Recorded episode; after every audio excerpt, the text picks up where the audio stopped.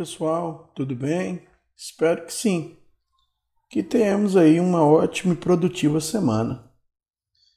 Pessoal, dando sequência aos nossos estudos, a partir desse encontro, iremos abordar um novo conteúdo, qual seja do concurso de pessoas. Artigos 29, 30 e 31 do Código Penal. Trata-se, portanto, do segundo conteúdo programático para o semestre.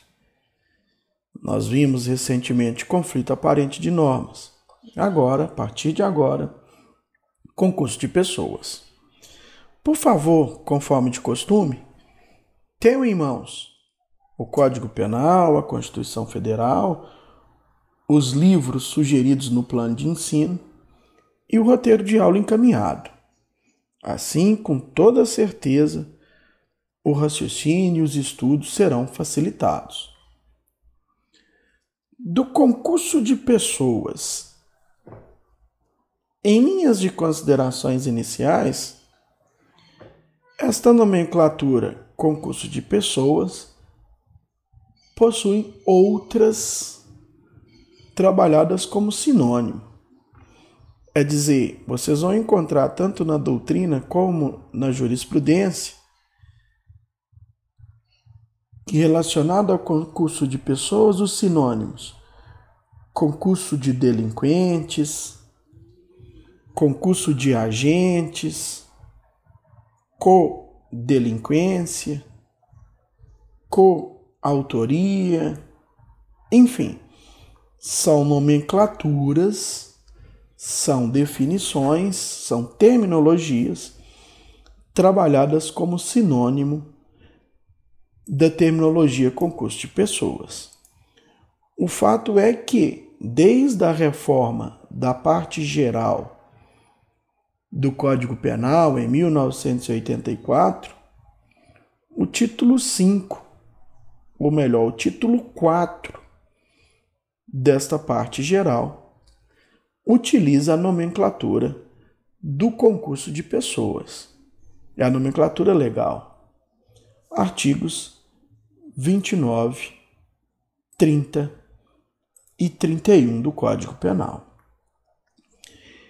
Em linhas iniciais, uh, este conteúdo concurso de pessoas trata-se de uma norma de extensão de tipicidade. Se assemelha, por exemplo, com a norma de extensão de tipicidade da tentativa.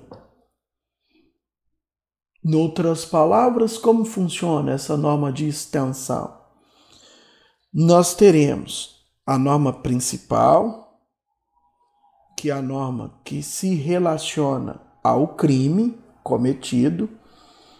Por exemplo, 121 é o crime de homicídio, o 155 é o crime de furto, o 213 é o crime de estupro seria, nos, nas diversas hipóteses, exemplos da norma principal.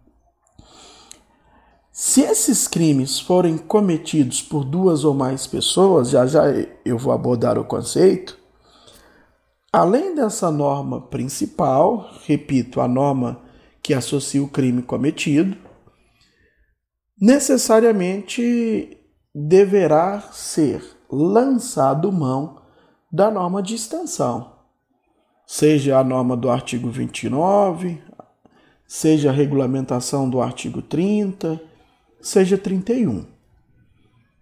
Assim como eu comparei quando você constata um crime tentado. No crime tentado, você tem a norma principal do crime, por exemplo, 121, homicídio. Se ele foi tentado, você lança mão da norma de extensão, que é o artigo 14, inciso 2, parágrafo único é, a, é o mesmo exercício no concurso de pessoas.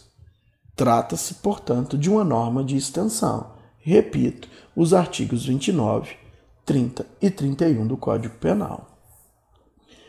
Um outro ponto importante nestas considerações iniciais é que esses artigos 29, 30 e 31, essa temática, concurso de pessoas, teoricamente, ela deveria ser chamada, na realidade, de concurso eventual de pessoas. Porque ela, essa forma, esse conteúdo, concurso de pessoas, artigos 29, 30 e 31, eles são aplicados nos crimes unis subjetivo. Eles não são aplicados nos crimes plurissubjetivos. Em tempo, lembram a diferença dessas duas classificações doutrinárias de crime? Crime unissubjetivo, crime plurissubjetivo.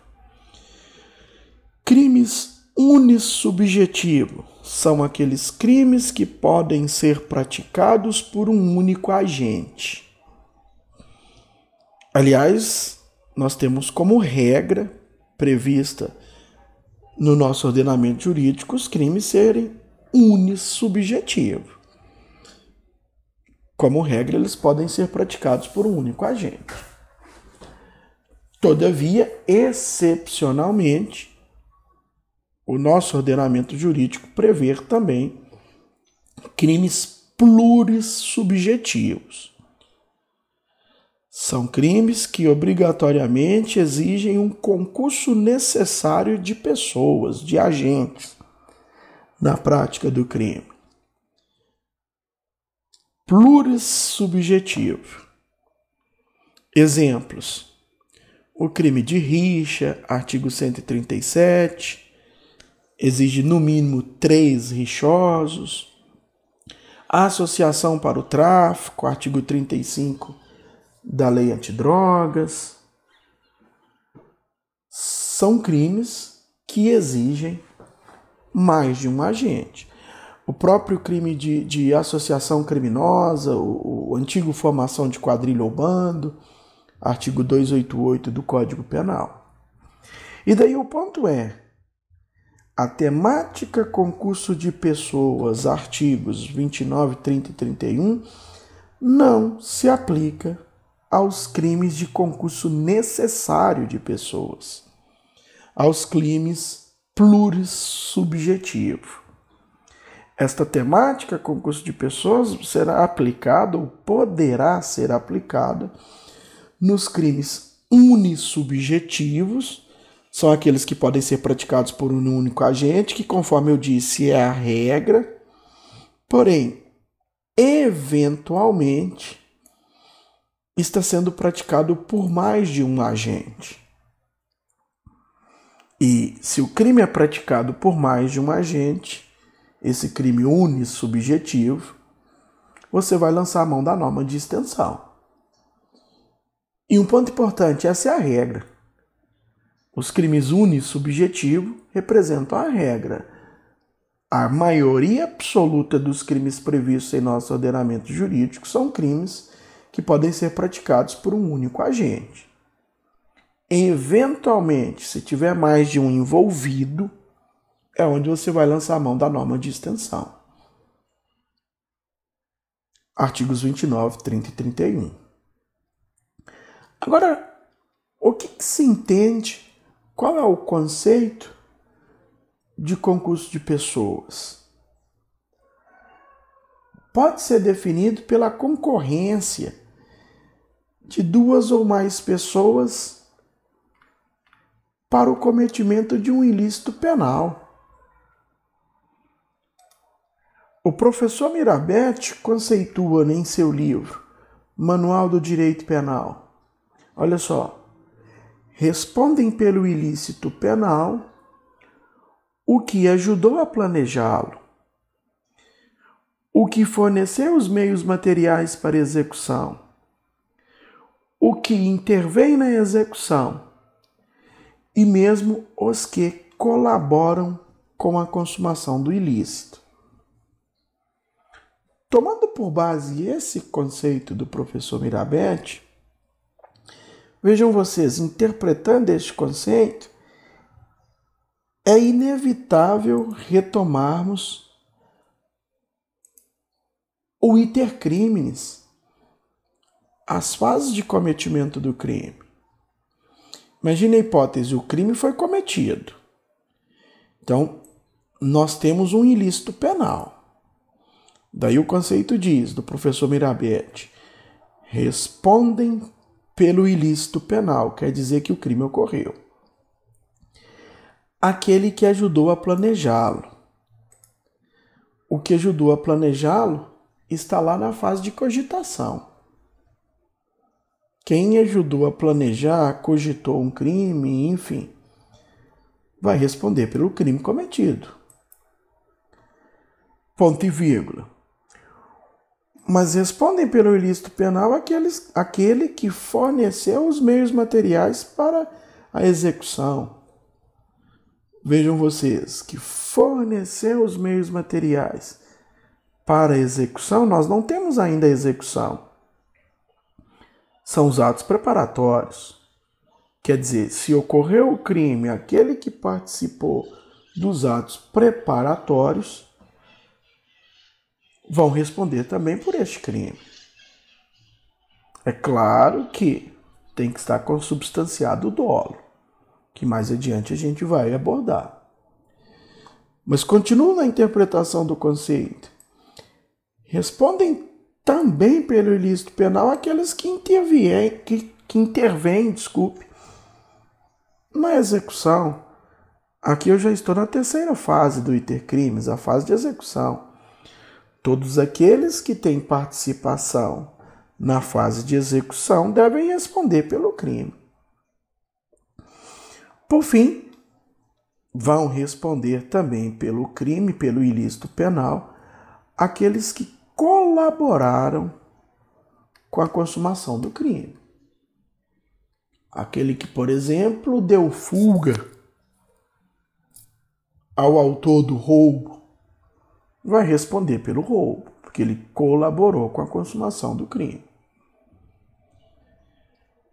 Concluindo a análise deste conceito do professor Mirabete, Considerando fa as fases do iter criminis, considerando o iter criminis, só não irá responder pelo ilícito penal aquele que tem um envolvimento único na fase de exaurimento. A fase de exaurimento, o sujeito que tem o envolvimento, que tem participação apenas na fase de exaurimento de crime, não vai responder por aquele crime cometido. Até porque o crime já se consumou. É claro que, dependendo do, dos atos praticados na fase de exaurimento, após a consumação do crime, esses atos por si só podem constituir outro crime.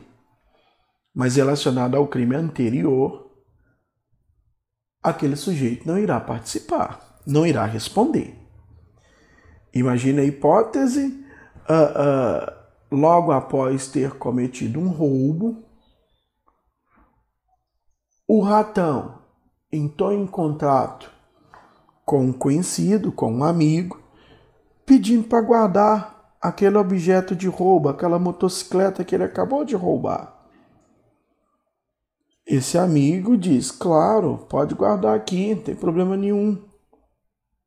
Ele permite que o ratão guarde a motocicleta lá na garagem da sua casa. No dia seguinte, o ratão pega essa motocicleta e toma rumo ignorado. Vejam vocês, a participação do segundo envolvido se deu somente, exclusivamente, na fase de exaurimento, após o crime.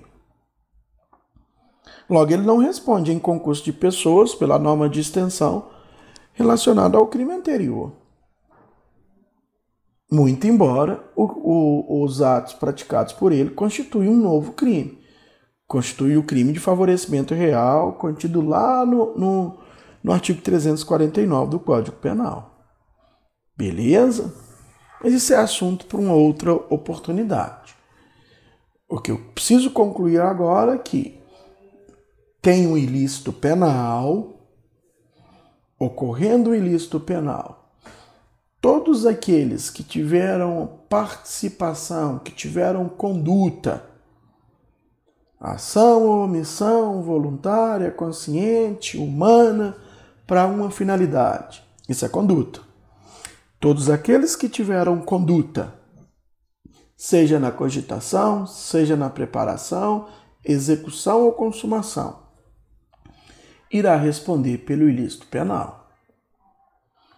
Claro que, nos termos do caput do artigo 29, na medida da sua culpabilidade.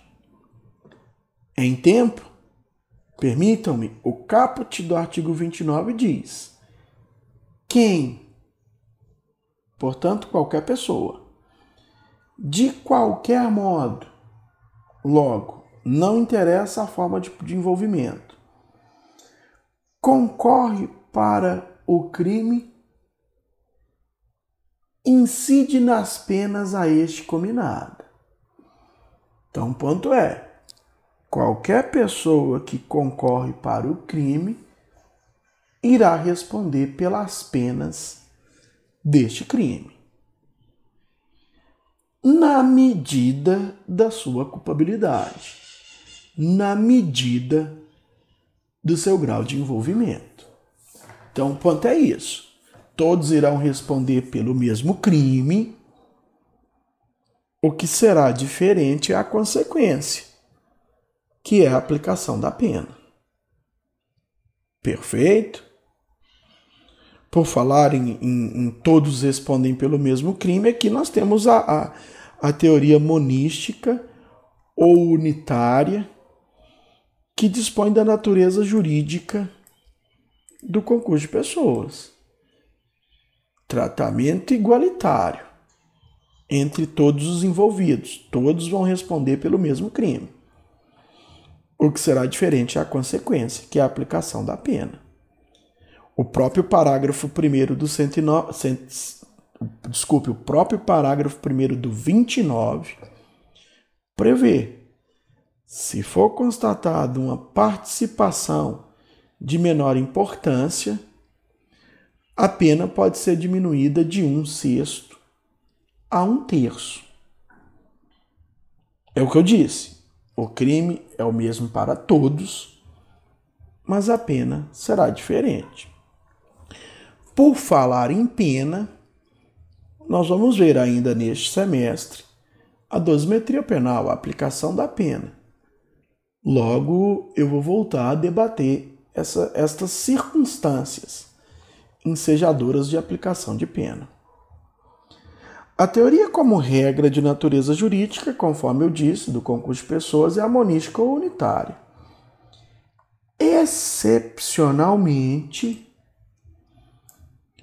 os concorrentes poderão responder por crimes diferentes. Surge aí a teoria de exceção quanto à natureza jurídica do concurso de pessoas, que é a teoria pluralística.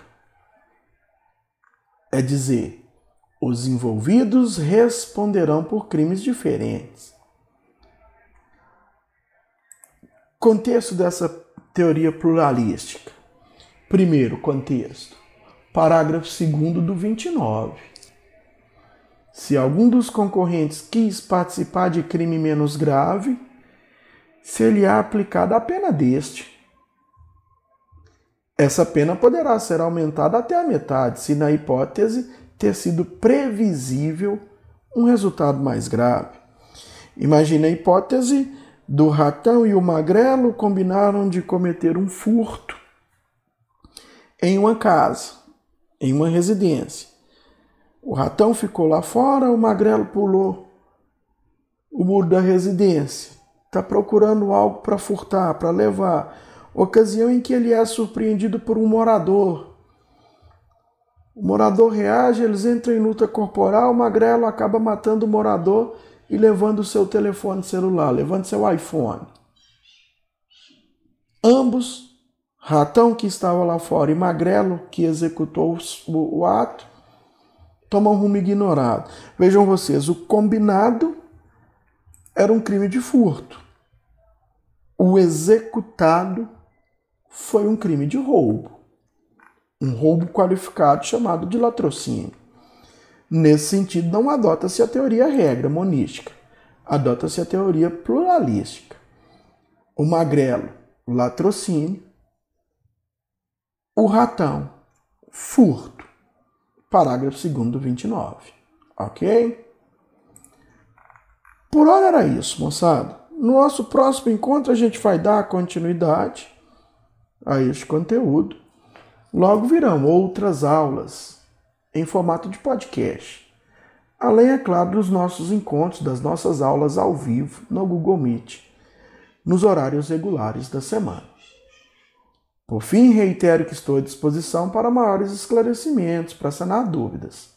Por favor, caso necessário, me procurem nos, nos canais oficiais, lá no AVA, no link Tira Dúvidas, ou no WhatsApp particular. Muito obrigado a todos, um grande abraço e até a próxima. Tchau, tchau.